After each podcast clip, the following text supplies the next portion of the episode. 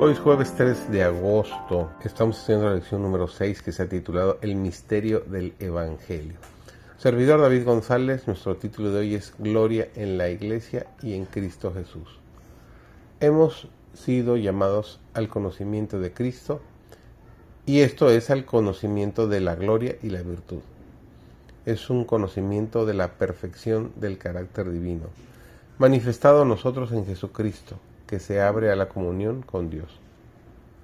Escasamente puede la mente humana comprender cuál es la amplitud y la profundidad y la altura de los logros espirituales que pueden alcanzarse al llegar a ser participantes de la naturaleza divina. Estamos viviendo en días de peligro. Únicamente Cristo puede ayudarnos y concedernos la victoria. Cristo debe serlo todo para nosotros. Él debe morar en el corazón, su vida debe circular por nosotros, como la sangre circula por las venas. El espíritu debe ser un poder vitalizador que nos haga influir en otros para que sean semejantes a Cristo y santos. Muchos piensan que es imposible escapar del poder del pecado, pero se nos ha prometido que seremos llenos de toda la plenitud de Dios.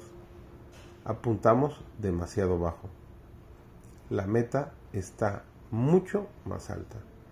Nuestra mente necesita expandirse para poder comprender el significado de la provisión de Dios. Debemos reflejar los atributos más elevados del carácter de Dios.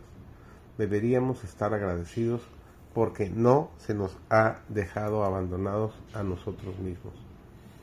Los hijos de Dios tienen el privilegio de estar llenos de toda la plenitud de Dios y aquel que es poderoso para hacer todas las cosas mucho más abundantemente de lo que pedimos o entendemos, según el poder que actúa en nosotros, a Él sea gloria en la Iglesia en Cristo Jesús, por todas las edades, por los siglos de los siglos. Nos dice el apóstol Pablo en el libro de Efesios, el capítulo 13, el versículo 20 y 21. En todo deberíamos revelar el gozo del Señor y dar a conocer el mensaje de la gracia salvadora de Dios.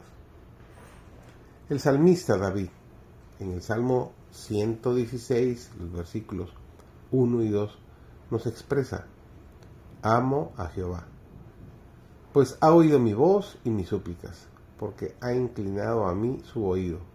Por tanto, le invocaré en todos mis días. La bondad de Dios al escuchar y responder nuestras oraciones nos pone bajo la impotente obligación de expresar nuestro agradecimiento por los favores que se nos han concedido.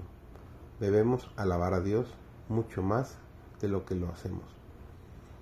Las bendiciones recibidas en respuesta a la oración deberían ser rápidamente reconocidas reine la paz de Dios en vuestra alma.